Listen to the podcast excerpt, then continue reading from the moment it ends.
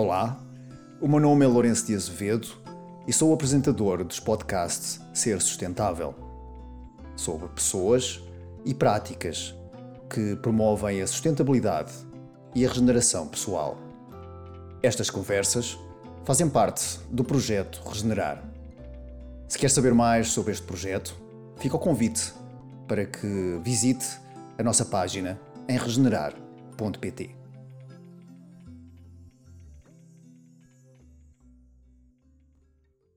Hoje estive à conversa com Ângela Pereira e Ângela é a proprietária primeiro da Biobrásica de Braga e depois, mais tarde, também a fundadora barra proprietária da, da loja Biobrásica em Guimarães. Falar com a Ângela uh, remete-nos aqui várias questões. Uh, primeiro, a Ângela começa o seu percurso vinda de uma família de agricultores e, e, e de um curso de agronomia. É? Portanto, há aqui um interesse genuíno para mim, do meu ponto de vista, de como é que as coisas funcionam a nível da natureza e da consciência que é a forma como cultivamos a terra pode, de certa maneira, fazer a diferença, não só para quem cultiva, mas também para quem depois consome aquilo que é cultivado. Mais tarde, em 2004, abre a primeira loja biobrássica em Braga, onde até hoje comercializa apenas produtos de origem biológica. E aqui, para mim, é, é outra divisão, se bem que sem a divisão dos produtores e da forma como se produz a agricultura biológica, uh, não é possível ter agricultura biológica, não é possível ter produtos de origem biológica. No entanto, tendo uma loja, para mim, e nesta conversa ficou muito claro, que a Ângela é uma educadora também. Ah, na forma como tem os produtos, na forma como há produtos sazonais e há alturas do ano em que lamento, mas não há, porque este, nesta altura não é a, a, a época ou a estação para existirem esses produtos. Então há aqui um papel desta da Ângela, como eu referi, que pode ser vista como uma educadora, mas também de compreender que é no consumidor que está efetivamente um papel primordial nos tempos em que vivemos. E que não é fácil ser consumidor, apesar de haver imensa informação uh, sobre o que é hoje os produtos de origem biológica, o que é que é um produto de resíduo zero, uh, o que é que é um produto natural, mas nem sempre é, é, é claro a nível de lojas, para além daquelas como as da Ângela, que estão relacionadas com um comércio local, e falamos de grandes superfícies, superfícies, nem sempre é fácil para o consumidor navegar nas várias escolhas em que o fato de não ter açúcar ou o fato de, de usar um adoçante ou do fato de ser vegan já é automaticamente biológico. Portanto, havendo mais informação, eu penso que também há mais responsabilidade da parte do consumidor. E se nas grandes superfícies já existe a, a categoria de alimentação saudável, a, a minha pergunta é sempre: e então a outra alimentação que está disponível no resto da superfície, que categoria é que está? Logo a partir daí começa a confusão, começa algo que acaba por ser mais simples adotar aquilo que é oferecido do que propriamente pesquisar e saber mais sobre os ingredientes que cada produto que é adquirido contém. Eu penso que há aqui uma relação, e fazendo aqui um pouco a ponte entre produtores e, e consumidor final, e, e na responsabilidade que, que, todos temos. O produtor que um, deverá pensar no consumidor e que ele efetivamente está a comprar um produto de qualidade, feito, e por que não, com amor, carinho e dedicação, e de um consumidor que tem também, um, eu diria mesmo que a responsabilidade de, em cada área onde habita, cuidar para que esta, este tipo de agricultura não se perca. Porque, como nós referimos nesta entrevista, a partir do momento que há uma crise, a partir do momento que há uma pandemia, a partir do momento que há um aumento dos combustíveis, são as, as grandes superfícies as primeiras um, a, a fechar, ou pelo menos a ficar com as prateleiras vazias. E são efetivamente esses agricultores, essas pessoas que estão perto uh, de nós, que nós nutrimos pelas nossas compras quando adquirimos em, em mercados ou em lojas um, como as da Ângela, que eventualmente poderão ser o nosso sistema imune em épocas de crise. Faz lembrar a história de um cozinheiro uh, que vivia na Rússia uh, e no início do, do mandato do, do Putin, em que ele só cozinhava comida russa e era um chefe, mas era um chefe em que o restaurante estava praticamente às moscas. Mas o que ele fazia essencialmente era cozinhar, cozinha russa. E cozinhava e conhecia todos os produtores da região. E os colegas perguntavam-lhe: Mas porquê é que não fazes ostras, como se pode encontrar em França? Ou esparguete ou pizza, como se pode encontrar em Itália? E ele teimosamente continuava a fazer alimentação russa. Mais tarde, Putin fechou as fronteiras à importação. E ele foi o único, nessa altura, que conseguiu sobreviver uh, a, essa, a esse, esse, bloqueio das importações uh, para a União Soviética. Portanto, isto pode muito bem passar-se em qual, qualquer parte do mundo, seja na Rússia, seja em Portugal, em que é importante haver uma responsabilidade da parte de quem produz e também saber que quem consome está a ter um papel importante e se às vezes o futuro pode ser eh, parecer longe demais, um, nunca sabemos. Nunca sabemos. E de qualquer maneira, mesmo não sabendo e que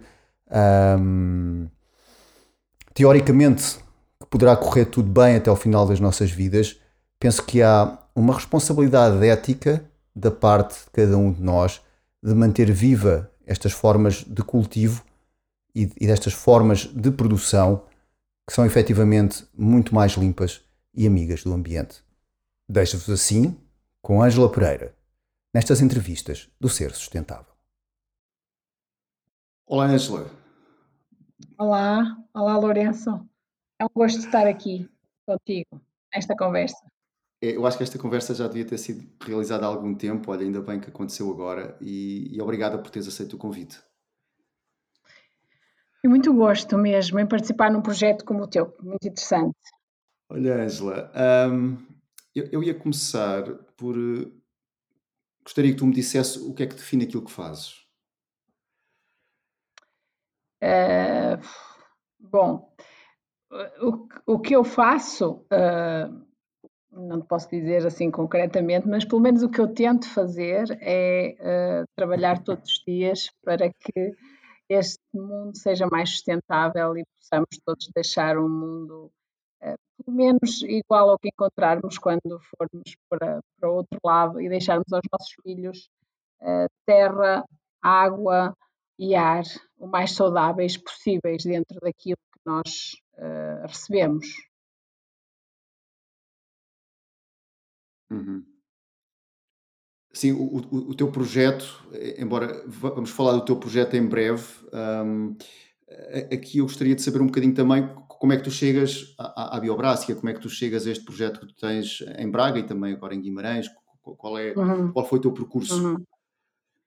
Bom, eu nasci no meio rural, nasci na agricultura, numa aldeia da Póvoa de Lanhoso, nasci numa exploração agrícola, sou filha de agricultores e desde muito cedo que, olhando para, para a agricultura, percebi a sua importância para o desenvolvimento do planeta, das sociedades e, no fundo, a sua componente produzir alimentos que constituem, no meu entender, a atividade mais básica e mais elementar do ser humano em sociedade, conforme nós hoje eh, o percebemos. Ou seja, se não houver quem produza alimentos, tudo o resto fica em questão. A política, a sociedade, a economia, tudo o resto passa a estar em questão, porque o bem mais básico é o alimento e a água para que o ser humano possa viver. Neste contexto, eh, muito rapidamente percebi que temos que produzir alimentos, sim, mas de uma forma que não ponha em causa a produção de alimentos no futuro. Ou seja, nós temos que produzir alimentos, mas não pode ser à custa da poluição dos solos e da poluição da água com moléculas químicas cada vez mais sofisticadas, feitas em laboratório e que demoram dezenas, centenas e não se sabe até milhares de anos a ser degradadas pela natureza. Portanto, nós não podemos, em caso algum, pôr em questão o meio onde os nossos filhos e os nossos netos vão no futuro produzir comida. Daí que muito cedo comecei a procurar uh, saber mais sobre a agricultura e a produção de comida no mundo e isso levou-me ao meu curso de agronomia que tirei Engenharia Agrícola na Universidade de Trás-os-Montes e Alto Douro no ano de 95-2000, uma época em que já se falava muito deste modo de fazer agricultura amigo do ambiente e da saúde dos consumidores, que é a agricultura biológica, e falava-se também noutra, noutros métodos como a permacultura, como a agricultura biodinâmica, que são tudo formas de se produzir alimentos sem uh, pôr em causa a sustentabilidade ambiental e sem pôr em causa o nosso planeta.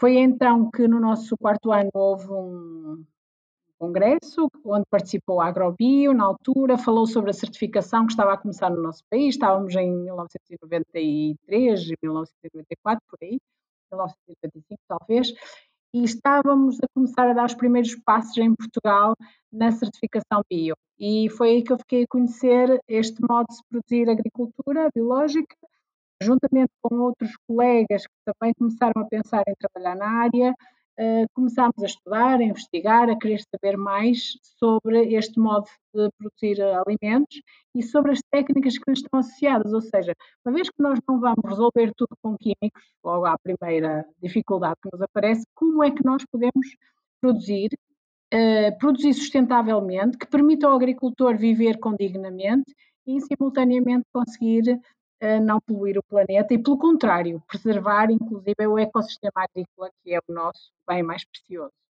E foi assim que, terminando o meu curso de Engenharia Agrícola na UTAD, comecei a investigar sobre esta área, comecei a procurar saber mais sobre esta área. No início não consegui trabalhar logo em agricultura biológica, ainda passei pela agricultura, onde procurei também utilizar técnicas sustentáveis, mas em 2004, com o nascimento do meu primeiro filho, nascimento do Afonso, percebi que, tal como eu, muitas jovens mães em Braga procuravam sítios locais, lojas, onde pudessem comprar uh, os legumes e as frutas para, as, para os bebés, de maneira a que eles pudessem usufruir de uma alimentação proveniente de produção biológica.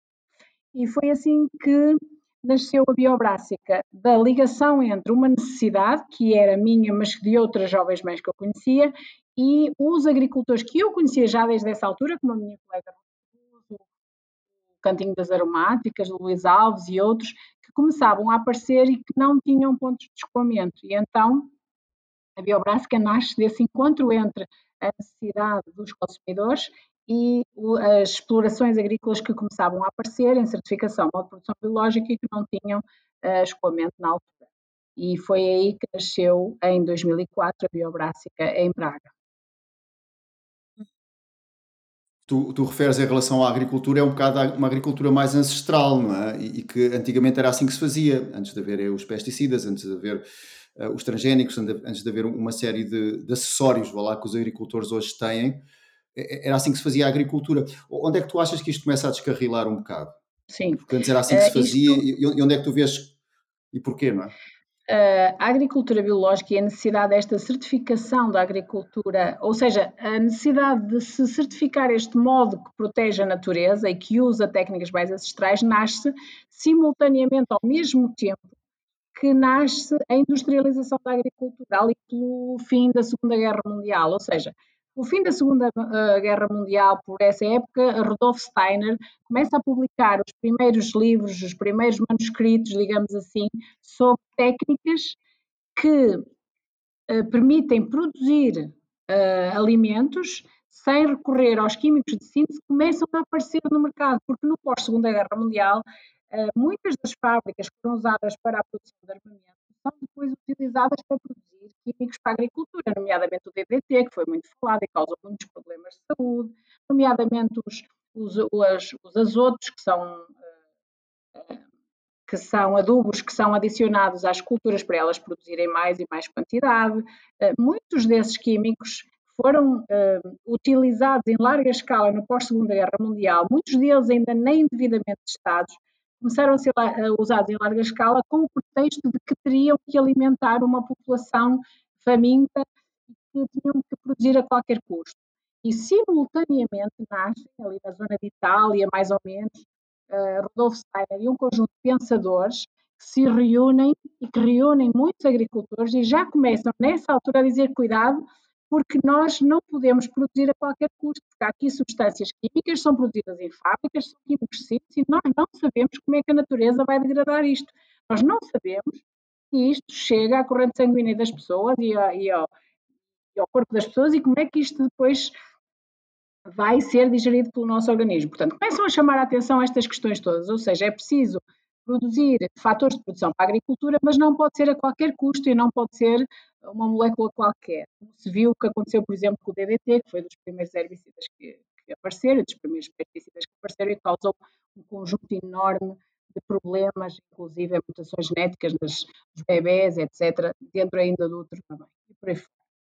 Portanto, isto nasce logo no pós-Segunda Guerra Mundial. Com o tempo, foi-se aperfeiçoando, ou seja, à medida que iam surgindo moléculas cada vez mais sofisticadas e cada vez mais difíceis da natureza a degradar, como inseticidas, acaricidas e muito mais recentemente, por exemplo, ali a partir dos anos 80, os herbicidas, com moléculas cada vez mais potentes e moléculas que a natureza não consegue de todo degradar e que, inclusivamente, é como temos o caso do glifosato, que permanece nas águas durante longos períodos e que uh, aparece até em uh, águas uh, do subsolo de zonas muito distantes de onde foi aplicado, o que significa que ele consegue passar as camadas de solo e ir para o subsolo, para os lençóis freáticos e aparece muito mais à frente, contaminando os nossos rios e os nossos mares e, consequentemente, contaminando também a espécie humana.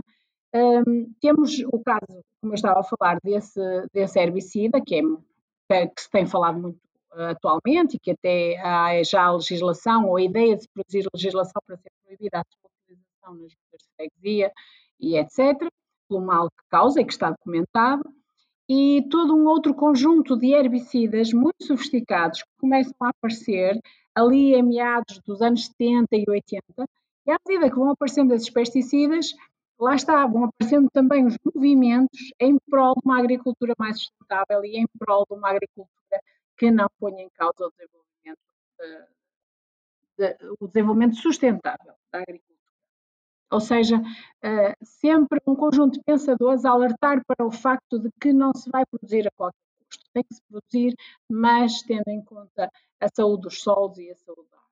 Não se pode produzir uma molécula só porque sim e só porque é muito sofisticada ou porque mata todas as ervas daninhas e porque é sistémica e, e mata tudo, é que é boa. Porquê? Porque muitos dos químicos de síntese que são uh, produzidos para ser usados na agricultura têm um largo espectro de ação e acabam por danificar os insetos que nós queremos abater, mas também todos os outros, por exemplo, os insetos auxiliares. Nós temos muitos inseticidas usados hoje, o Décis, que é muito e outro que ainda é usado muito até nas nossas hortas, que não mata só o escaravelho da batata, mata todos os outros insetos auxiliares, todos os outros coccinelídeos, como as joaninhas, por exemplo, como os grilos, etc., que fazem, têm um papel determinante no ecossistema agrário. Portanto, esta luta indiscriminada é que destrói, no fundo, todo o nosso ecossistema agrário e põe em causa as culturas próximas e depois na próxima cultura, como o ecossistema está desequilibrado, como aquele conjunto de insetos está todo desequilibrado,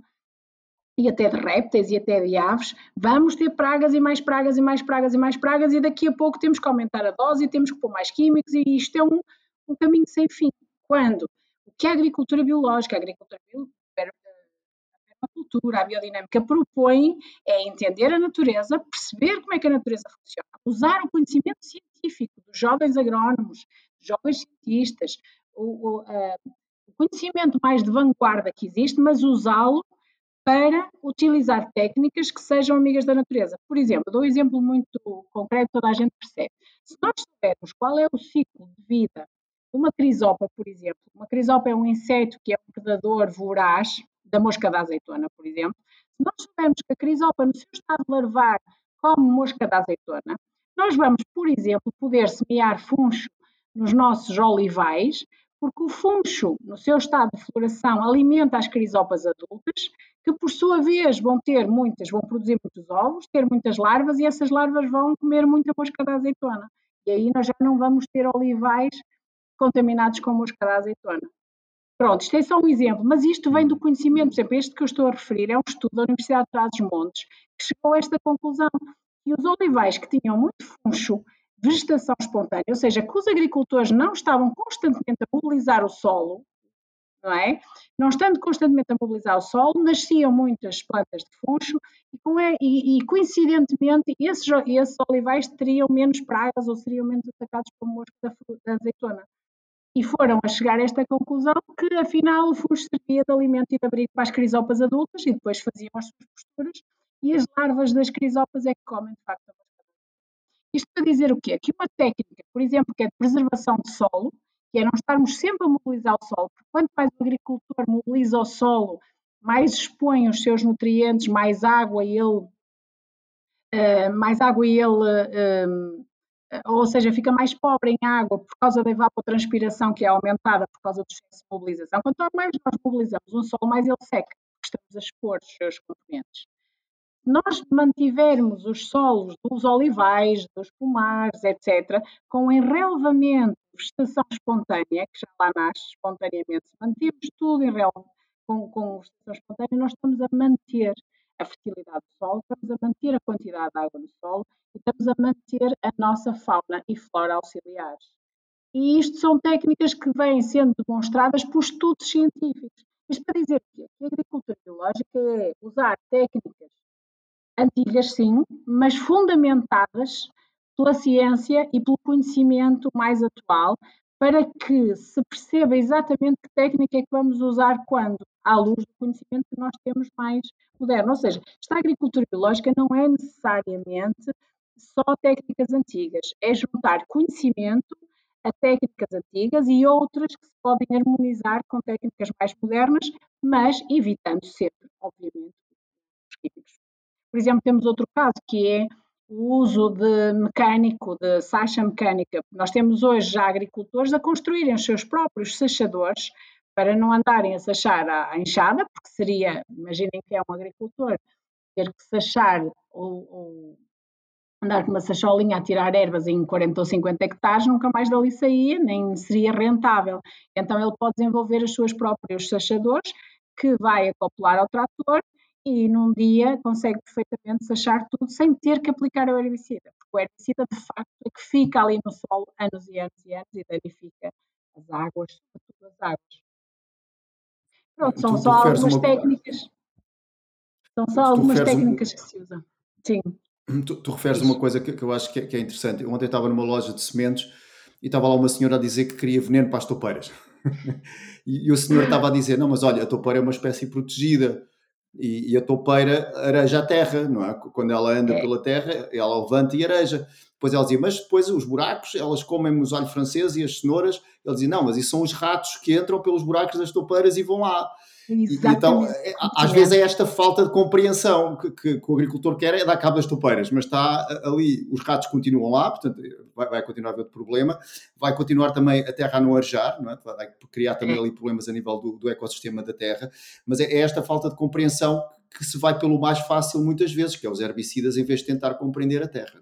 É isso mesmo, é isso mesmo. Nós sofremos hoje na agricultura portuguesa concretamente, e, e digo, à luz dos últimos dados estatísticos dos recenseamentos agrícolas, estão aí para demonstrar, nós temos um nível de formação de base dos nossos agricultores ainda muito baixo. Temos agricultores ainda com um, a quarta classe, a maior parte. Já apareceram nos últimos recenseamentos agrícolas um conjunto grande de mulheres e mulheres com 12 ano, eh, muitas até já licenciadas, mas continuamos, de um modo geral, a ter um conjunto de produtores agrícolas muito grande, uma percentagem, não consigo precisar agora, mas uma percentagem muito elevada de pessoas com baixo nível de, de escolaridade. As pessoas com baixo nível de escolaridade, às vezes, mesmo tendo formação agrícola que hoje está muito disponível e temos aí as associações agrícolas todas gratuitamente a, a oferecerem formação na área agrícola, mesmo até esta da agricultura biológica, ambiental, etc. Só que tendo um nível de escolarização muito baixo, por vezes as pessoas têm dificuldade em perceber algumas informações mais técnicas e mais sofisticadas que exigem um grau de conhecimento de base, de formação de base uh, diferente. Portanto, era necessário é necessário que algum tempo mais passe para que estas novas gerações, que nós já temos dados estatísticos sobre isso, estas novas gerações que já têm maior conhecimento de base, já têm o equivalente ao ano e ao décimo segundo ano, sejam produtores agrícolas, ou seja, sejam a pessoa responsável da exploração e consigam fazer formações desta área e consigam perceber exatamente as vantagens deste conhecimento que está disponível, que existe, mas que poucas pessoas têm acesso neste momento, porque quem faz agricultura ainda tem um nível de escolaridade baixo e que às vezes pode ser um entrave perceber estas. Não, não, significa que é todos os casos, eu tenho imensos agricultores que eu conheço, inclusive da agricultura biológica, com baixo nível de habilitações literárias, mas que fizeram formação informal e formação não formal, que lhes permitiu ter momento um conhecimento ao nível da agricultura, quer científico, quer técnicas, vastíssimo, ao nível de um licenciado. Eh, ou seja, não, não, estou a dizer que são todas as pessoas, mas estatisticamente temos as evidências de que o nosso agricultor ainda tem um baixo nível de escolarização. O que isso pode ser uh, um entrave, ou, ou, na minha ótica tem refletido, uh, na minha ótica uh, reflete, digamos assim, a diminuta percentagem de número de agricultores que mudam para a agricultura biológica todos os anos, mesmo com os incentivos, porque parte do Ministério da Agricultura existem muitos incentivos para se fazer conversão para a agricultura biológica, só que ainda são muito poucos. Eu acho que isso tem a ver também com esta questão da produção ou do nível de escolarização dos nossos Eu acredito que as coisas irão melhorar. Pois, e, e, e, também há esta, eu penso que a agricultura química às vezes é esta, esta razão que muitas vezes é utilizada, é uh, pronto, se não usar químicos, poderei não produzir o suficiente não é? para alimentar a família ou os animais, não é? Achas que isto é fundamentado? Achas que, que, se poderia ir por aí ou não? Eu estou a fazer um bocado leigo, não é? Sim, sim, sim. Mas sim, gostava sim. de ouvir a tua opinião. Muito, e quase todas as palestras, congressos, todos os locais onde eu vou, essa questão é colocada em cima da mesa. Neste momento já há dados que demonstram que a produção de modo biológico, sobretudo em horticultura, não é muito inferior em termos de produção global. Uh, há de andar ali pelos 80%, ou seja, 20% menos em relação à agricultura convencional. Mas, por contraponto, também temos menos despesas porque um frasco da caricida custa quase 150 euros, um frasco de um pesticida custa 200 euros. Portanto, também temos menores custos de produção. Uh, por um lado, embora uh, haja uma menor uh, produção por outro. Depois, há aqui outra, outra particularidade, que isto depois vai ter a ver, na minha perspectiva, a ver com a formação do consumidor, que é produzir alimentos, modo de produção biológico, frutas e legumes da época, em modo de produção biológico, é relativamente fácil, porque a época do ano ajuda-nos a que isso seja naturalmente feito. Por exemplo, produzir tomates no verão é muito fácil, é quase plantar o tomateiro numa terra fértil, com bastante estrume de base ou compostagem de base, e ele praticamente não precisa de mais nada e dá muita produção. E se o clima for favorável, nem temos grandes pragas, nem grandes doenças, porque depois fazemos a rotação e depois fazemos as concessões e as técnicas de agricultura e conseguimos níveis de produção muito Agora, se nós quisermos, como convencional, produzir tomates em dezembro, aí é que a coisa é mais complexa. Uhum. Porquê? Porque na agricultura convencional, para se produzirem tomates no mês de dezembro, nós temos que recorrer, na Europa, à hidroponia. Ora, a hidroponia é uma forçagem completa de toda a produção agrícola. É como se fosse uma espécie de uma enfermaria para se produzir tomates. Porque são estufas, são estufas que são mantidas a 21 graus aquecidas por gás caríssimo, com iluminação artificial para que o tomateiro pense que está no mês de agosto. Portanto, temos a iluminação artificial, que também é um recurso que polui o nosso ambiente, porque é um recurso, eh, enfim, que vem da eletricidade ou vem de outras fontes, mas sempre é um recurso poluente. E depois temos os tomateiros, em vez de estarem em solo, que não estão em solo, os da hidroponia estão em ladra rocha, que é outro problema, porque depois a ladra rocha só incinerando, não há, não há grandes, grandes hipóteses de destruir aquilo, estão com as raízes em ladra rocha, alimentados por um tubinho que leva uma solução que tem nutritivamente tudo o que pater precisa. Imaginem uma pessoa que está numa enfermaria com um catéter enfiado a tomar soro e vive aí em coma. Pronto, basicamente, são os tomateiros de, de inverno assim. A hidroponia é, são soluções todas químicas, portanto, não tem solo sequer, aquela lá de rocha não lhe dá nada, só serve para que a raiz esteja fixa e fixada a um local. Temos a fértil-rega que leva todos os nutrientes que precisa, os macros, os micros, tudo aquilo que a terra daria tem que ser recriada por um computador e fornecida através daquela fértil-rega. E depois temos aqui vários problemas ambientais. Temos a fértil-rega eh, que sobra, aquela água que sobra cheia de nutrientes, é colocada no exterior da estufa, umas vezes tratada, mas muitas vezes não tratada, sendo um problema grave para a poluição do solo do exterior das estufas e da água dos exteriores das estufas, que é contaminada pelos, pelos nitratos e pelos sais em excesso. Depois temos a poluição feita pelo gás e tudo o resto que é usado e aquelas fontes todas de energia que são usadas para manter, imaginem o que é manter em dezembro uma estufa, estamos a falar de hectares, às vezes que há estufas com hectares a serem aquecidas 21 graus constante, depois iluminação artificial e depois tudo artificial. E ao fim de um ano de cultura, aquilo vai tudo para o lixo. Imaginem o impacto disto. Quer dizer, evidentemente que a agricultura biológica não consegue produzir tomates em dezembro.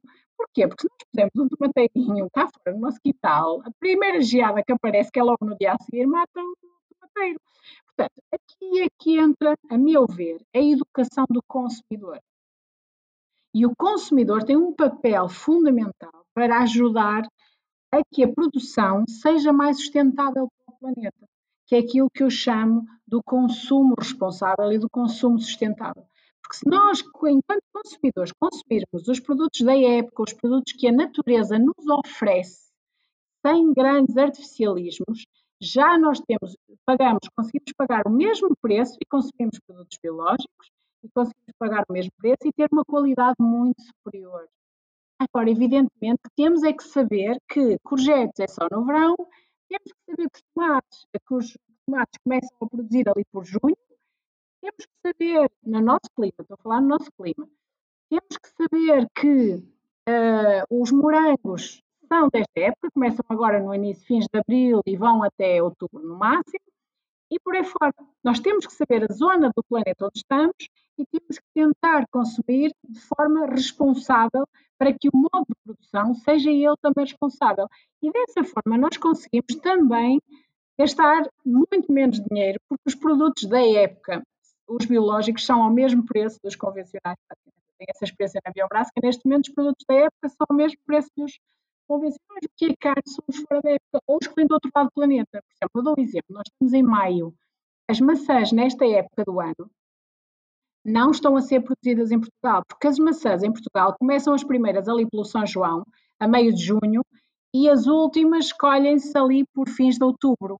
Portanto, as maçãs que atualmente estamos a consumir em Portugal, das duas uma, ou foram conservadas em câmaras de frio durante um ano inteiro e consumiram imensa energia para estar agora ainda prontas a comer, ou então vem do outro lado do planeta, mais concretamente da Argentina, nesta época do ano, que estão a colher maçãs e peras na Argentina, na Patagónia mais concretamente, ou então vem do outro lado do planeta com todo o problema do, da, da, pegada de carbono que isso representa a viagem para cada avião.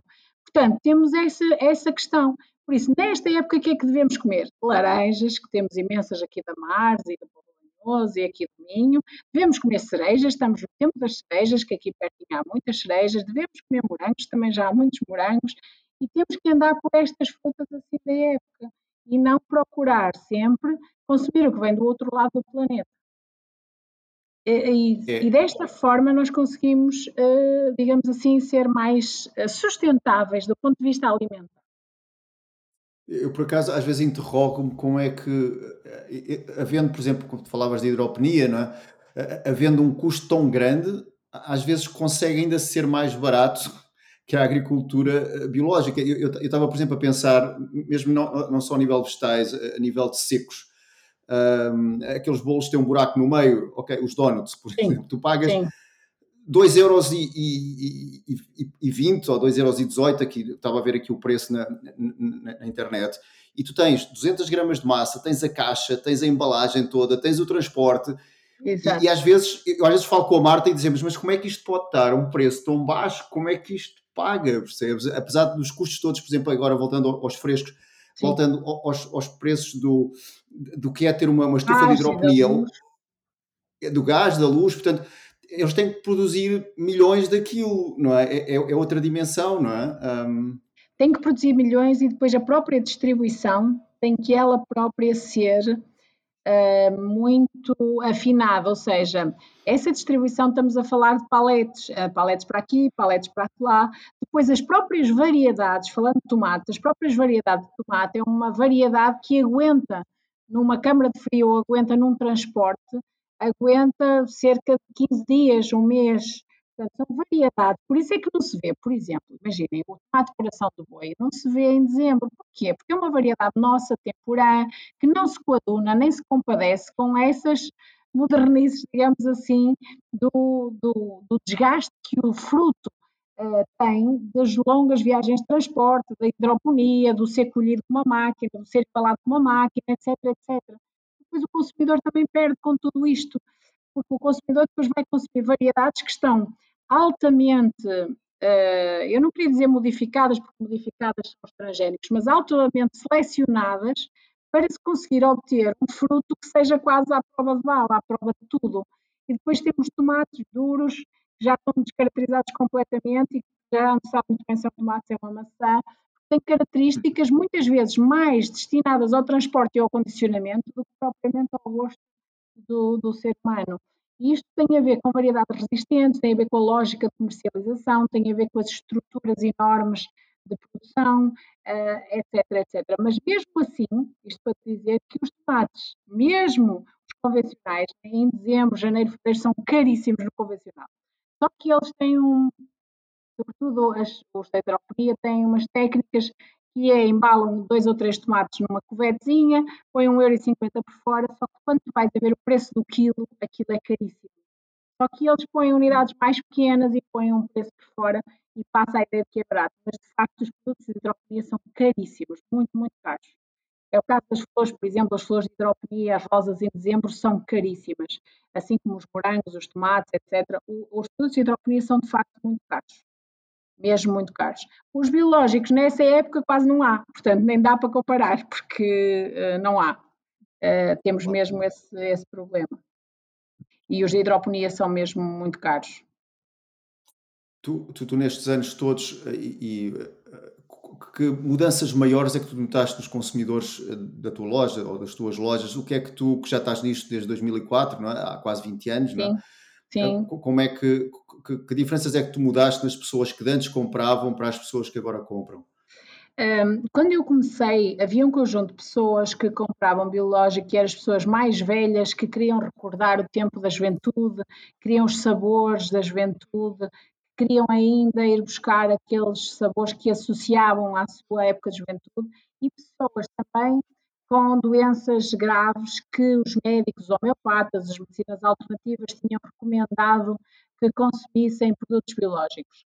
Uh, também havia um grande grupo que ainda hoje há, mas que na altura uh, frequentava mais as nossas lojas biológicas, que era o grupo dos vegetarianos e o grupo dos macrobióticos. São pessoas que, por consumirem uh, quase exclusivamente vegetais, tinham um cuidado e têm ainda um cuidado muito grande com a qualidade daquilo que consomem. Portanto, regra geral, como dedicaram ou optaram para que a sua dieta fosse ou macrobiótica ou vegetariana, e então têm uma, uma particular atenção à qualidade daquilo que consomem, pela filosofia, por exemplo, no macrobiótica, pela filosofia associada, a, a qualidade é logo o primeiro fator, a qualidade de, dos produtos.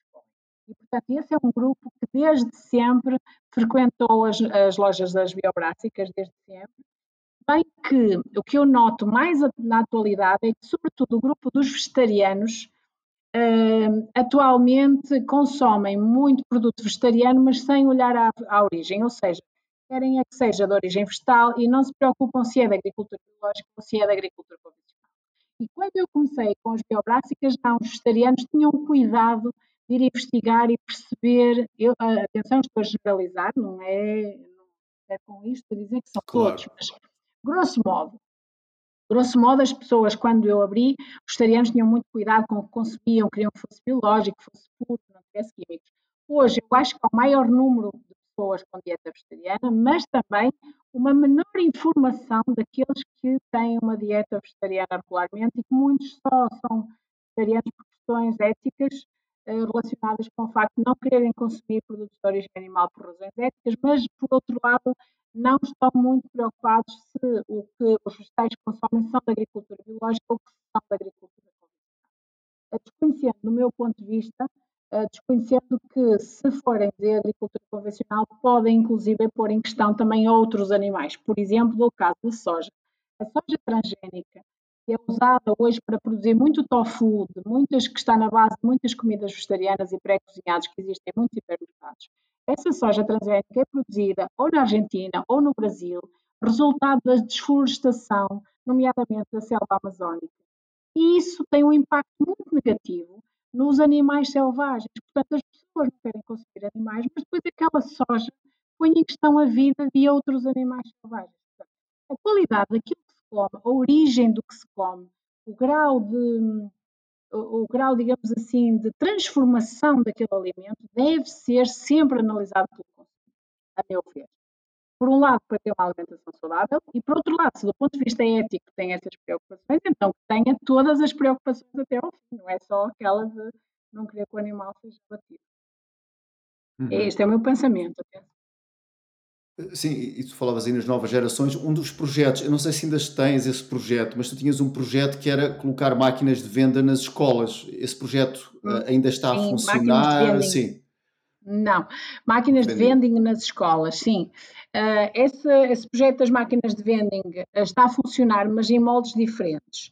Porquê? Porque as máquinas de vending têm características específicas e, sobretudo, têm uma manutenção diária muito exigente.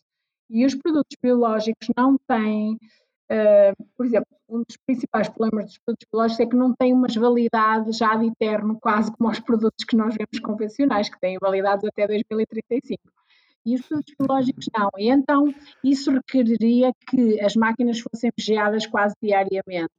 Isso é uma manutenção difícil. O que é que evoluiu? A Biobar evoluiu para o fornecimento dos bares de escolas. Muitas escolas onde nós começámos com a Biobar, neste momento estamos a fornecer produtos biológicos para os bares. Estamos a fornecer, por exemplo, pacotinhos de frutos secos, pacotinhos de biscoitos artesanais, uh, sumos de fruta naturais, estamos a fornecer snacks saudáveis mas fora da máquina de vending para os bares das escolas e os bares de, dos, dos, colégios. Temos esse serviço que é feito atualmente pela Biobar e pela Biobrásica, que é uhum. o fornecimento direto de, dos bares, e não só de escolas, de, de, cantinas de hospitais, cantinas de centro de saúde, todos que nos contactam para ter uma oferta ou para terem uma oferta mais saudável nos seus bares, nós temos essa possibilidade. Esse projeto para mim é pioneiro. Ele começaste quando este projeto, a Biobar? Sim, Biobar o da Biobar começámos em 2000, sim, da Biobar começámos em 2015. É, pois, entretanto, entretanto ainda chegámos a instalar muitas máquinas. O Hospital de São João, por exemplo, ainda tem produtos biológicos. Atualmente fizemos uma parceria com a Cerdial e com a Enavending, com as maiores uh, marcas nacionais ou das maiores marcas nacionais de vending e nós fornecemos os produtos e eles uh, fazem a reposição ainda no, nos hospitais que eu disse e muitas, por exemplo, na Siemens, na Nokia e grandes fábricas têm os produtos biológicos da Biobar, só que são em parceria com essas grandes empresas que têm reposição diária. Porque nós tivemos que arranjar uhum. parceiros que diariamente fizessem a reposição dos produtos, como a Sardial faz. Uhum. Sim, estava a pensar, ok, Biobar, Biobrásica, quais são os maiores desafios que é ter, por exemplo, uma loja como a Biobrásica? O que é que tu encontras uh, como desafios principais no teu dia a dia? Os desafios principais de uma loja como a Biobrásica, primeiro, é ser uh, comércio de rua e ser uh, pequeno comércio. Ser um comércio de rua ser um, um, um comércio local, hoje em dia, no meu ponto de vista, uh, e isto, todo o comércio local está a sofrer do mesmo, uh, estamos a ser, está a ser muito difícil a nossa tarefa, porque todas as políticas uh, que são, digamos assim, todas as orientações políticas vêm no sentido de se preservar o comércio local, se preservar o consumo local e, o, e a economia circular. Isso é as políticas. Só que depois, na prática, o que acontece é que no dia a dia só temos dificuldades. Não temos, uh, por exemplo, não temos uh, lugar para fazer cargas e descargas na via pública ou são ocupados por outros. Uh, temos obras constantemente em frente às nossas casas que nos dificultam imenso o trabalho. temos, sei lá, muitas dificuldades em termos logísticos para que seja fácil os pequenos produtores conseguirem aceder rapidamente às lojas e descarregar e carregar. Há muitas dificuldades para o pequeno comércio, sobretudo em cidades como Braga e Guimarães, há muitas, muitas dificuldades para o comércio do género da biobrássica, sobretudo da biobrássica. Um, depois, acho que o facto das grandes superfícies aparecerem com os produtos da agricultura biológica e misturarem tudo nas áreas bio e saudável, onde em cima está escrito bio e saudável e por baixo nós temos produtos que nem da agricultura biológica são, ou seja, nem certificados são. Isso gera na cabeça dos consumidores uma confusão tal que vai fazer, ou tem feito, com que se desvalorize o próprio produto biológico e dá a ideia que vale tudo. Vai são umas, umas áreas nos, nos continentes ou nos doces ou de, de, outra, de outra cadeia, a exceção, a exceção tem que justa do corte inglês, porque o corte inglês tem áreas exclusivas de produtos biológicos e identificadas e delimitadas, mas as outras, as outras marcas não têm tudo misturado, as outras cadeias têm tudo misturado e muitas vezes o consumidor pensa que está a levar para casa um produto biológico e aquilo nem sequer é biológico.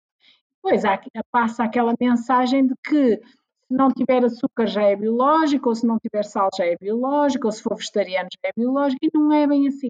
Isto para nós tem sido um problema muito grande, porque foi um trabalho, ao longo de quase 20 anos, de transmitir uma mensagem clara e objetiva que o produto biológico tem regras, tem que cumprir regras, tem que ter certificação, no seu rótulo tem que ter aquela folhinha com as 12 estrelinhas verdes para garantir que alguém fez a certificação, alguém investigou, alguém foi ao produtor garantir que ele não põe herbicidas, que ele não põe inseticidas, etc. E esse agricultor tem que ser valorizado em detrimento do outro que só escreve na embalagem 100% natural. O 100% natural não quer dizer absolutamente nada. É, como agora, por exemplo, mais recentemente há uma outra certificação que é o resíduo zero. O resíduo é, zero só significa... Pronto, o resíduo zero significa meramente que o produto está, foi analisado quando foi colhido, o tomate, a couve, a alface, foi analisada quando foi colhida e tem resíduos químicos não detectáveis. Pronto, só isso. Porque durante a sua produção até podia ter sido produzido em hidroponia, por exemplo, como nós já falamos. Quer dizer, não tem nada a ver com o impacto ecológico da sua produção. Tem a ver única e simplesmente que significa que, no momento em que foi colhido e está disponível para o consumidor, tem resíduos dentro dos limites mínimos recomendados. Só isso. Mais nada. Quer dizer mais nada. E por isso é mais uma confusão à cabeça do consumidor. Mais uma confusão. Que não tem, o resíduo zero não tem nada a ver com o regulamento da agricultura biológica, que é muito mais vasto. Porque o regulamento da agricultura biológica pressupõe quatro princípios: o da ecologia, o da saúde, o da precaução e o da integridade. Ou seja, é muito mais vasto que isso. Nós temos que produzir biológico, temos que proteger a natureza, temos que cumprir todas as etapas, não pode haver químicos em nenhum processo e depois ainda temos que ser íntegros na relação entre o que pagamos ao agricultor, as margens que colocamos nos produtos e o preço que fica disponível ao consumidor. Não pode ser, não se pode fazer dumping, nem se pode andar a trabalhar aqui com especulações, nem com regras de, daquelas de mercado que muitas vezes fazem com que os preços fiquem inflacionados e temos que pagar o preço justo ao, ao produtor, porque não podemos. Na agricultura biológica era impensável pagar uma alface a 20 cêntimos como se faz no convencional, que se arruína completamente os agricultores. Portanto, do ponto de vista ético, também temos uma palavra a dizer. Claro que depois, no fim disto tudo, um produto biológico vai para a prateleira e tem que se distinguir dos outros por uma certificação, por um símbolo, que não tem nada a ver com o resíduo zero. O resíduo zero significa meramente que foi feita uma análise e que a análise disse que aquilo era comestível. Mais nada. Pronto, basicamente.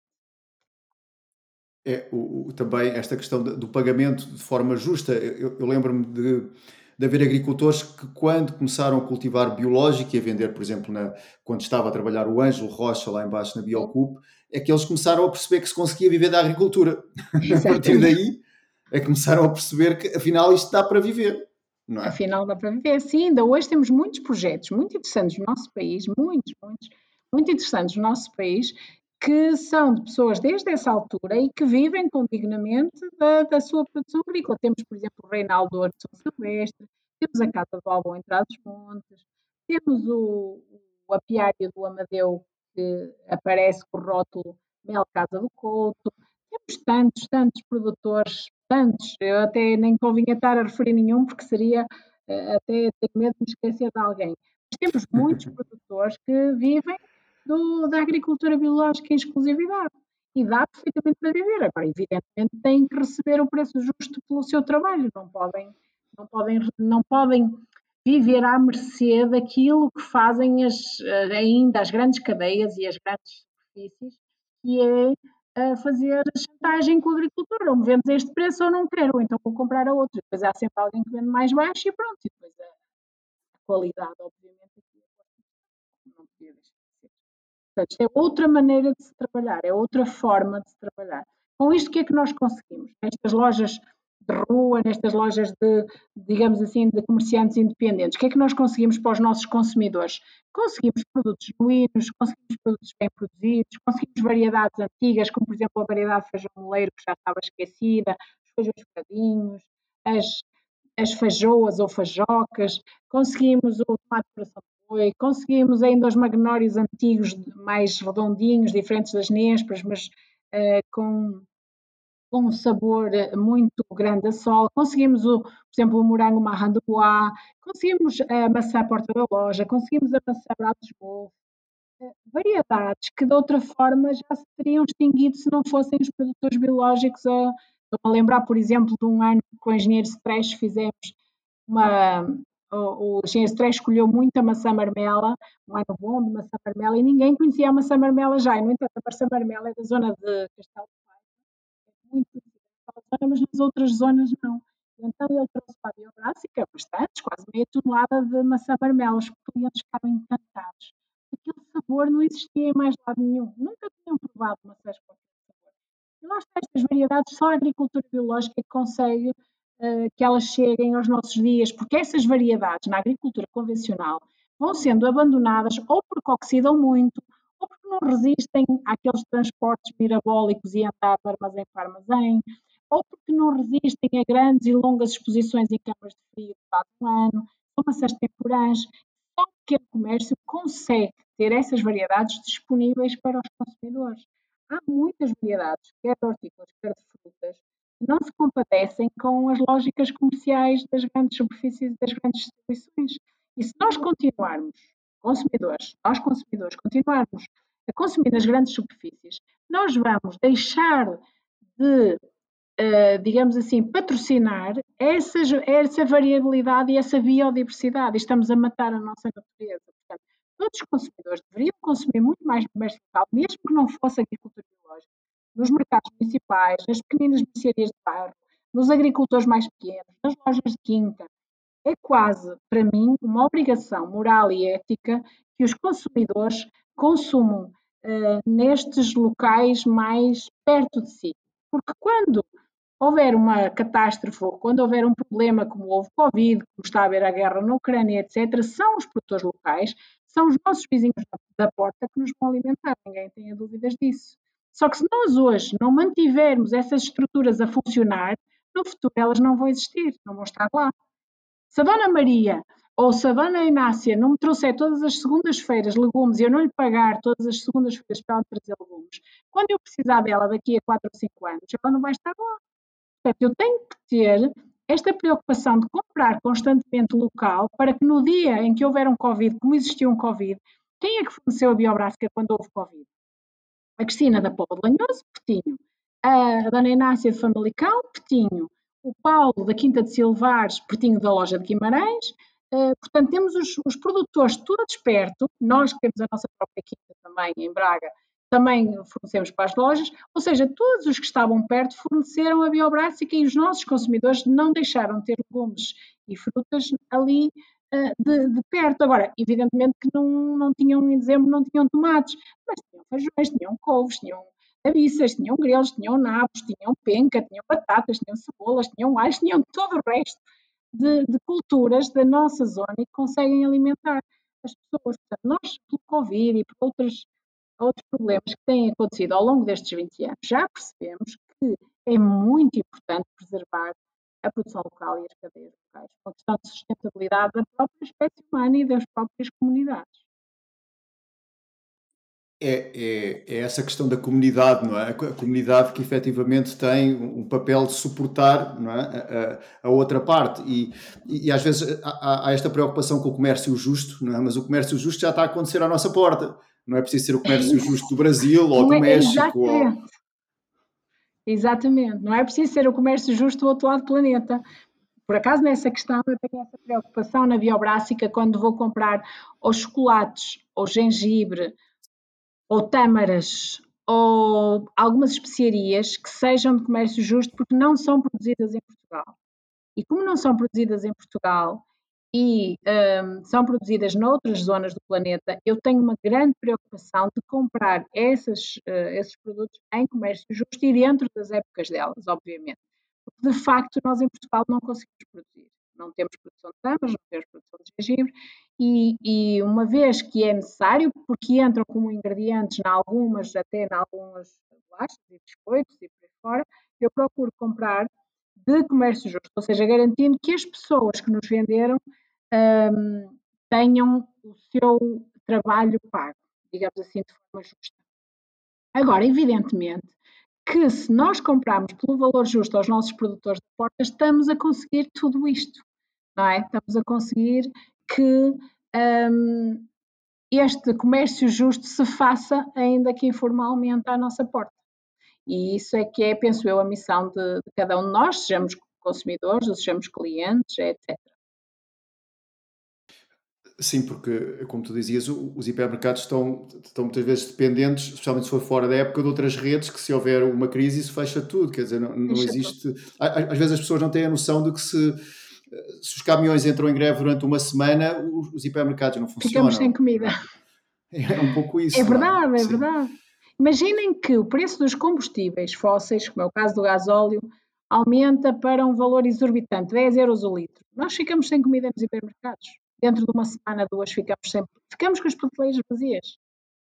E é, uma, é, um cenário que pode acontecer. As pessoas que não pensam que, que, não acontece, pode acontecer. E se isso acontecer, onde é que vamos? Imaginem uma cidade como Braga ou como Guimarães, onde é que vai buscar comida? Tem que ser aos campos à volta de Braga e de Guimarães. E para que esses campos estejam produzidos, se esse cenário acontecer ou aparecer, temos que manter essas estruturas a funcionar.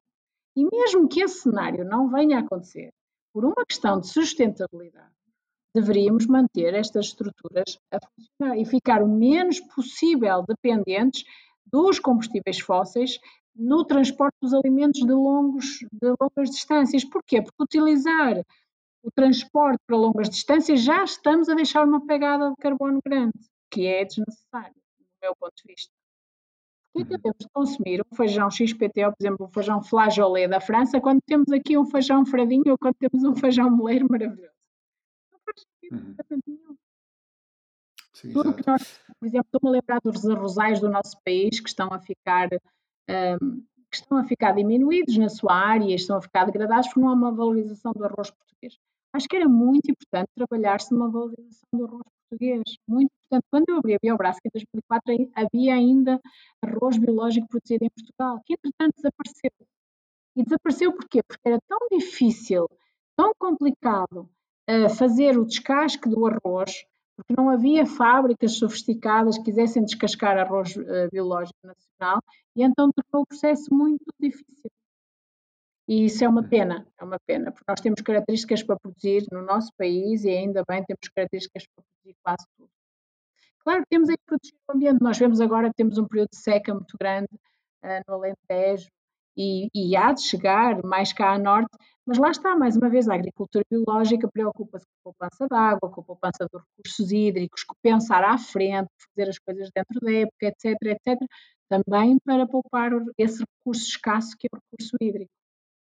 E todos os outros problemas, do meu ponto de vista, seriam evitados se houvesse uma maior consciencialização, e eu nem, nem estou a dizer das políticas, porque de facto tem que reconhecer que as políticas europeias, sobretudo as europeias, vêm muito no sentido de, de, favorecer a agricultura biológica, porque há um conjunto muito grande de apoios a agricultura biológica, até uh, um conjunto de apoios muito ao nível dos outros, das outras produção, e não é complicado aceder, é relativamente fácil, é um conjunto de apoios grandes. Agora, da minha perspectiva, o que falta é maior conhecimento por parte dos consumidores e os consumidores valorizarem mais a agricultura biológica. Se os consumidores valorizarem mais a agricultura biológica e, concretamente, a agricultura biológica nacional, aí sim nós tínhamos mais agricultores a quererem produzir.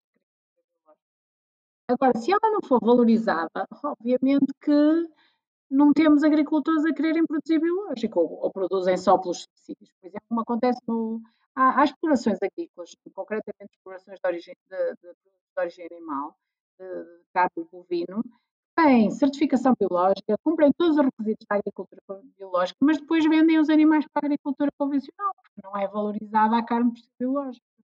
E isso é um problema, evidentemente era preciso, e é preciso ainda, trabalhar muito no mercado, porque eu acho que sobretudo as grandes superfícies nos últimos 10 anos, vieram, vieram um, confundir muito a cabeça dos consumidores. Muito. Porque misturaram um conjunto de símbolos e de rotulagens e os 100% naturais e os, e os resíduos zeros e os, e, e, os, e muitas outras certificações que, que, apareceram, os Global Gaps e por aí fora, que confundem muito. Eu acho que há um excesso de, um, um excesso de etiquetas e de símbolos e de certificações que aparecem nos pacotes que a pessoa quase tem que ter um curso superior para perceber o que é que significa. E isto está a confundir, da minha, do meu ponto de vista, está a confundir muito os consumidores e a desviá-los do essencial. E haver uma política mais de, de, até uma política de educação dos consumidores, educação não formal e informal, que há muitas vias para fazer isso, de educação dos consumidores. Muitas vezes pedem para ir às escolas falar sobre alimentação sustentável, porque eu não sou formada em nutrição e, obviamente, não vou falar de alimentação saudável, mas de alimentação sustentável e das nossas escolhas para a sustentabilidade da produção agrícola. E muitas vezes eu deparo-me nas escolas com uma falta muito grande de conhecimento sobre a área alimentar. É muito importante que a educação se foque urgentemente na área alimentar e na importância das nossas escolhas para o desenvolvimento sustentável do planeta, sejam escolhas alimentares, mas também nas outras áreas de roupa, de vestuário, de eletrodomésticos, tudo o resto faz falta, mas estamos agora a falar da questão alimentar e acho que as escolhas podem fazer, as escolhas de consumidores é que podem fazer mesmo a diferença neste planeta. Sim, nós vemos, nós vemos às vezes as séries de televisão, os super-heróis a mudar o mundo, eu acho que e depois pensamos, ah, mas é muito complicado porque eu não vou ou não vejo através das paredes ou o que seja, mas, mas, mas eu, quando tu trazes esta ideia do consumidor, para mim é muito claro que cada pessoa quando compra faz mesmo a diferença. Pode ser um pequeno super-herói ou um grande super-herói, não é um pequeno, é um grande super-herói. E, e, a questão muitas vezes é, é, é um bocado este processo das pessoas perceberem só pela responsabilidade, estão a decidir, só pela questão de decidir se vão comprar produtos biológicos, estão a mudar o mercado. E, e às vezes isto falta às vezes esta ligação ainda não está, talvez pela falta de informação, talvez pelo. Mas eu, eu, eu ao escolher não comprar, e como tu falaste, pode não ser só alimentação, pode ser roupa, pode ser, pode ser uhum. outros aspectos da nossa vida, tudo, não é? Eu posso decidir como é que o mundo pode ser daqui a algum tempo, daqui, se calhar, a, a mais curto prazo do que eu penso. Não é? muito mais curto prazo do que nós pensamos. Por exemplo, imagine nós vamos comprar mais uma camisola. Temos que pensar, mas será que eu preciso mesmo mais uma camisola? Será que é preciso mais um par de sapatos? Será que eu preciso realmente disto? Quando pensamos o impacto ecológico da produção de uma camisola, da produção de um par de sapatos, eu acho que aí temos que pensar verdadeiramente se queremos estar a patrocinar esse impacto negativo de poluição de, do, do, planeta só para ter mais uma camisola que às vezes só tem uma cor diferente, mais nada porque a sua função nos proteger do frio não é esse o objetivo muitas das vezes, porque um terço da roupa que, que, as pessoas têm em média chegaria para cumprir a sua, a sua função de nos proteger do frio. Uh, isto para dizer que, de facto, uh, as escolhas uh, são, para mim, a grande área onde é importante trabalhar. E acho que tem que trabalhar na parte das políticas, obviamente, as políticas têm que ser dirigidas para a parte da educação dos consumidores. E os consumidores têm que ter um papel ativo para se conseguir que as coisas mudem, porque eu acredito piamente que um consumidor, ao escolher um produto de agricultura biológica, ou escolher um produto de comércio justo, ou escolher um produto que foi produzido sem ser testado em animais, por exemplo, ou escolher um produto que é produzido localmente, está a enviar uma mensagem à cadeia de supermercados, ao, um, ao comerciante, ao seu governo, ao seu país, está a enviar uma mensagem daquilo que quer para o futuro. E estas mensagens são entendidas pelo marketing das grandes instituições e das empresas e das pequenas também, são entendidas, são percebidas e esse tipo de produto vai ser mais disponibilizado. É isso que acontece sempre, sempre. Porque todas as empresas hoje, nas lógicas de gestão comercial que se tem verificado, todas as empresas procuram conhecer o consumidor. E o conhecimento do consumidor é, neste momento, o bem mais precioso que cada empresa pode obter, as que trabalham com o comércio, que trabalham com, até com a produção. E o conhecer o consumidor é isto mesmo. Se o consumidor mostra que quer sustentável, se mostra que quer local, se mostra que quer amigo do ambiente, eles vão trabalhar nesse sentido, não tenham dúvidas. Agora, o consumidor tem que querer. E como é que se trabalha isto? Pela via da educação, pela via do conhecimento, pela via das políticas orientadas nesse sentido. Eu digo políticas porquê? Porque é preciso que haja uma política de educação e uma política de saúde que oriente os Ministérios da Educação e os Ministérios da Saúde e os, Ministérios, os Ministérios Social, por exemplo, que haja orientações no sentido de introduzir, por exemplo, este tipo de conhecimentos nos, no, nos programas escolares, este tipo de conhecimentos nos programas escolares dos nossos médicos, dos nossos enfermeiros, dos nossos um, nutricionistas, ainda que num contexto uh, não formal, aqueles que já estão formados há muito tempo, tenham, por exemplo, ações de formação sobre alimentação, tenham ações de formação sobre como é que as coisas são produzidas, etc, etc. Portanto, estas políticas têm que ser orientadas para a educação, num caso para a formal e não formal, e no outro caso para a educação de base, como para os miúdos desde a pré-primária até ao fim da faculdade. Têm que ser orientados, porque eu, eu acredito que a educação faz tudo. Consegue uhum. mesmo fazer a diferença. Sim, é, é uma educação baseada no, no aprender a escolher, não é? No, Exatamente. Dá, e perceber empoderar... o impacto é. da sua escolha. Eu, sobretudo, é Exatamente. é muito importante que a pessoa perceba o impacto da sua escolha. Porque é uma escolha, tem dúvidas, é uma escolha. A pessoa escolhe como quer gastar o seu, seu dinheiro, é uma escolha. E hoje, com a internet, e há muito, está a subir muito o número de compras e o número de utilizadores da internet para fazer compras de bens, nós temos, através da internet, a possibilidade de, inclusivamente, conhecer a exploração ou a fábrica onde aquilo está a ser produzido. Portanto, nós temos um nível de conhecimento nos permite ir ao fundo da questão. É importante é que a pessoa queira saber, não é? Nós, quando, mesmo quando se faz uma compra na internet, nós conseguimos ir conhecer inclusivamente o sítio onde, onde as coisas estão a ser produzidas, ou os componentes até de uma camisola, ou de onde é que eles estão. E acho que isso nos oferece um conjunto de informação até muito mais vasto do que eu lembro-me que há 20 anos atrás, quando eu comecei, não havia esta, esta informação que há agora na internet. Eu às vezes queria comprar produtos biológicos, até inclusivamente de outros países, na altura não havia tanto em Portugal, e não havia um conhecimento uh, tão grande disponibilizado na internet como agora. Eu viajei muito para a França, viajei muito para a Itália, para, para a Espanha, para perceber como é que as coisas eram feitas, como é que lá estava, sobretudo França. A França uh, tem uma produção, um modo de produção biológico muito desenvolvido, a partir sobretudo ali dos anos 70, com uh, fundamentações éticas muito importantes e logo a pensar desde base na importância da agricultura biológica para a sustentabilidade até da vida rural e da vida nas comunidades rurais. E viajei muito para perceber como é que as coisas eram feitas e agora não é preciso, agora conseguimos ter acesso até às próprias explorações da internet. Portanto, acho que o conhecimento está mais ao alcance de qualquer um. É preciso, a minha perspectiva é a educação para que as pessoas queiram saber, que é a outra questão. Sim, sim, acho que traz aí uma série de questões. Eu, ia te perguntar se alguém quisesse começar a fazer agricultura biológica agora, o que é que tu recomendarias? Um, pode produzir o que quiser, desde que seja bem produzido. Há mercado. A questão do mercado nunca se pôs. Há sempre mercado para produtos bons. Produtos de qualidade, produtos bem produzidos, produtos da época, há sempre mercado. Sempre. Eu digo isto a todos os produtores há 20 anos até agora.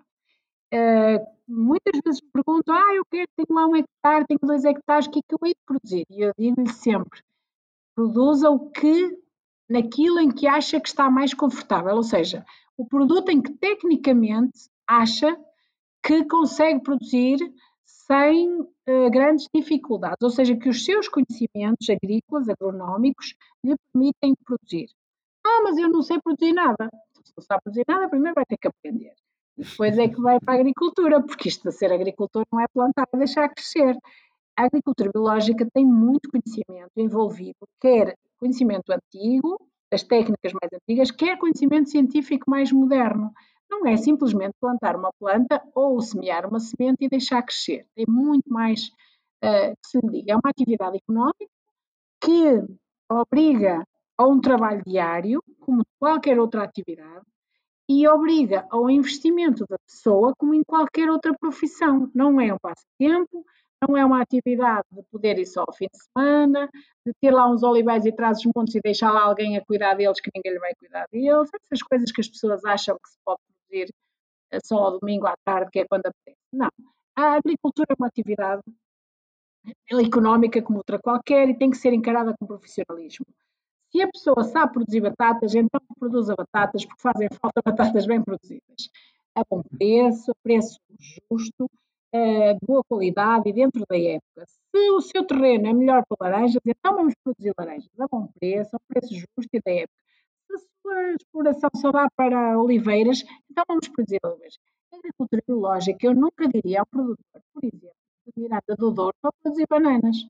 Porquê? Porque que já sabemos que não é aquela zona das bananas. Agora, um produtor da madeira, obviamente que eu, ao produtor da madeira, espero que ele mande bananas e anonas e outras, e outras coisas. Portanto, produzir o da época, produzir aquilo que já se produziria naquela, naquela zona, ou eventualmente uma outra produção que também se adapte bem em termos climatéricos, sem grandes forçagens, porque nós na agricultura biológica não podemos estar com aqueles artificialismos das hidroponias e daquelas coisas, porque não, compadecem com este modo de produção.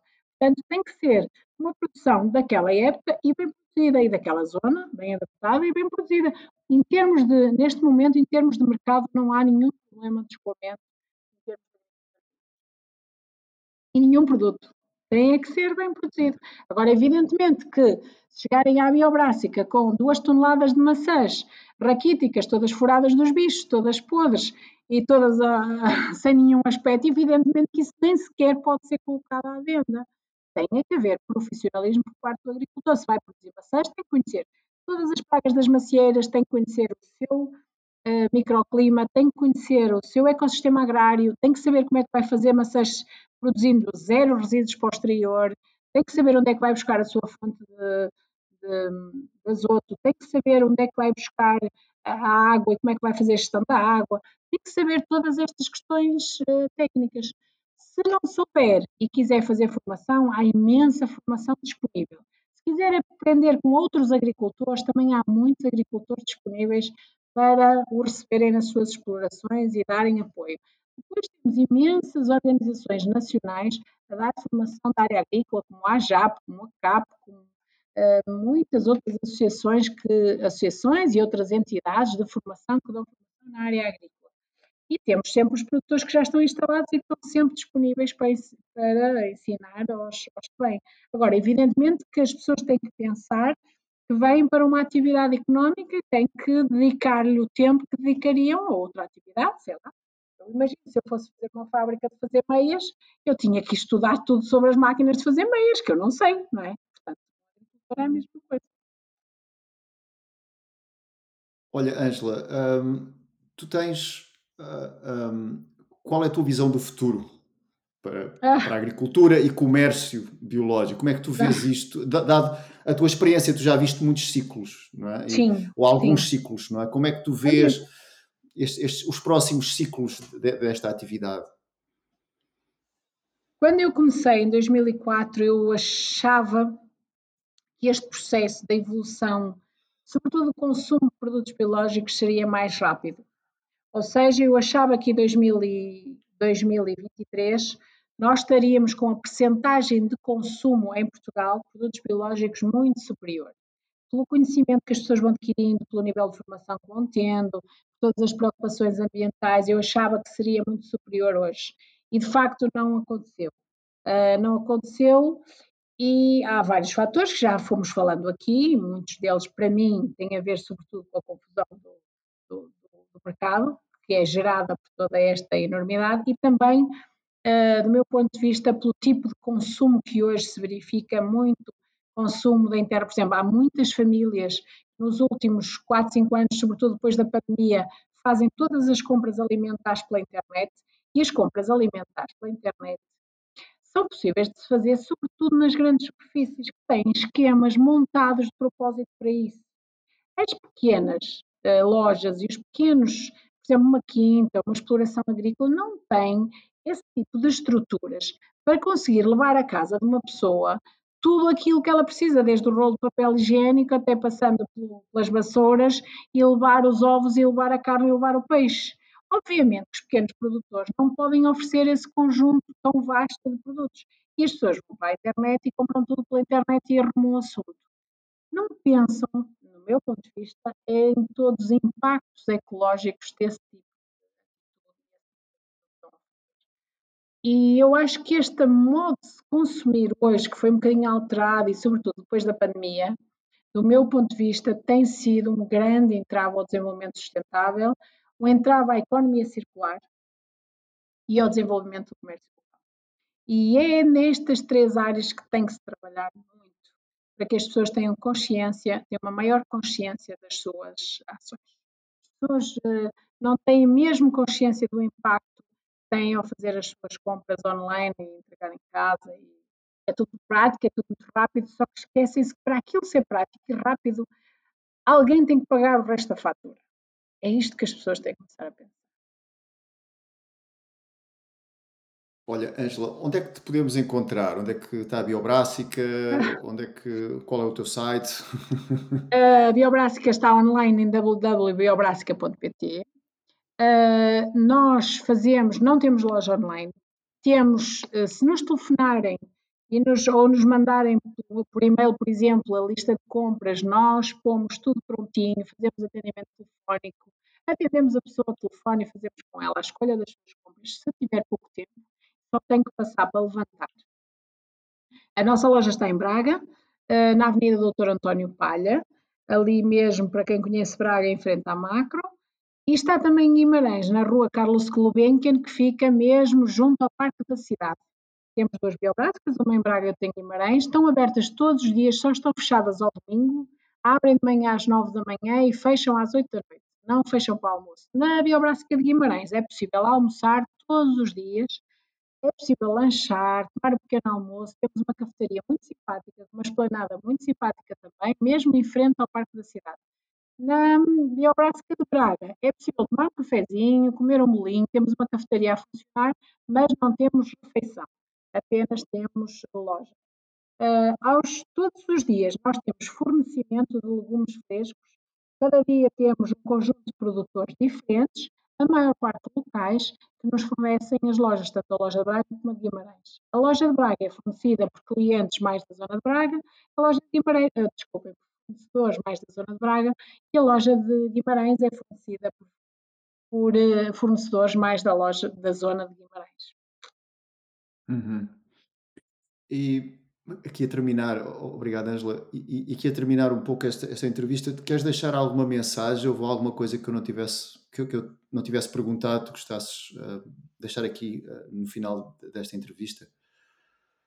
Uh, gostava de dizer, já que me dás esta oportunidade, gostava de dizer todas as pessoas que nos estão a ouvir reflitam sobre as suas atitudes enquanto consumidores, que isso determina de facto um, o mundo que queremos deixar para os nossos sucessores, para, nosso, para os nossos filhos, para os nossos netos e para nós próprios, porque, como já vimos, a questão ambiental é urgente, as questões ambientais são urgentes e o consumo é, neste momento, tem mais impacto negativo no nosso meio ambiente do planeta e no bem-estar do planeta.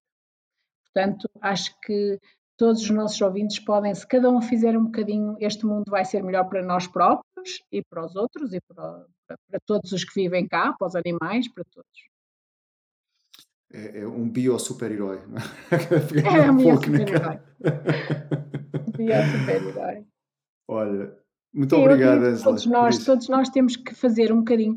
Acho que, independentemente das nossas profissões e das nossas atitudes e de, tudo que pensamos, acho que é importante cada um de nós fazer um bocadinho pelos outros, pelo planeta, pela parte social, e, e isto faz parte da responsabilidade uh, social de cada um de nós, no meu ponto de vista. Faz parte de uma responsabilidade que temos que ter, não é uma questão de dizer, ah, eu não me preocupo com essas coisas. Não, tem, temos que nos preocupar. Fazemos todos parte da mesma casa, não é? Temos que nos preocupar. Okay? Faz parte da responsabilidade.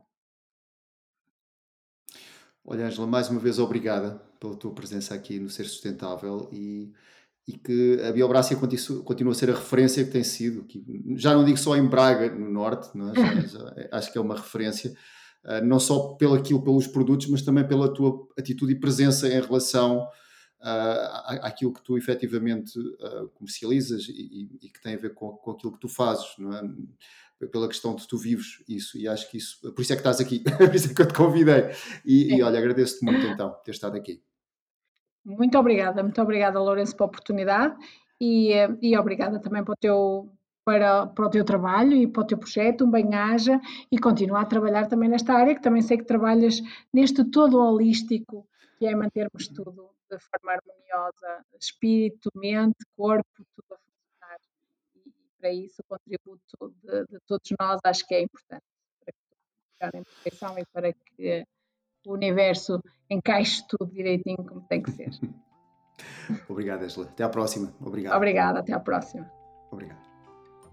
Muito obrigado por ter escutado esta conversa dos podcasts Ser Sustentável e deixo-lhe o convite, se deseja suportar este projeto, que partilhe este podcast, esta conversa, ou que deixe a sua opinião de uma a 5 estrelas no Apple Podcasts, no Spotify ou no Google Podcasts. Muito obrigado.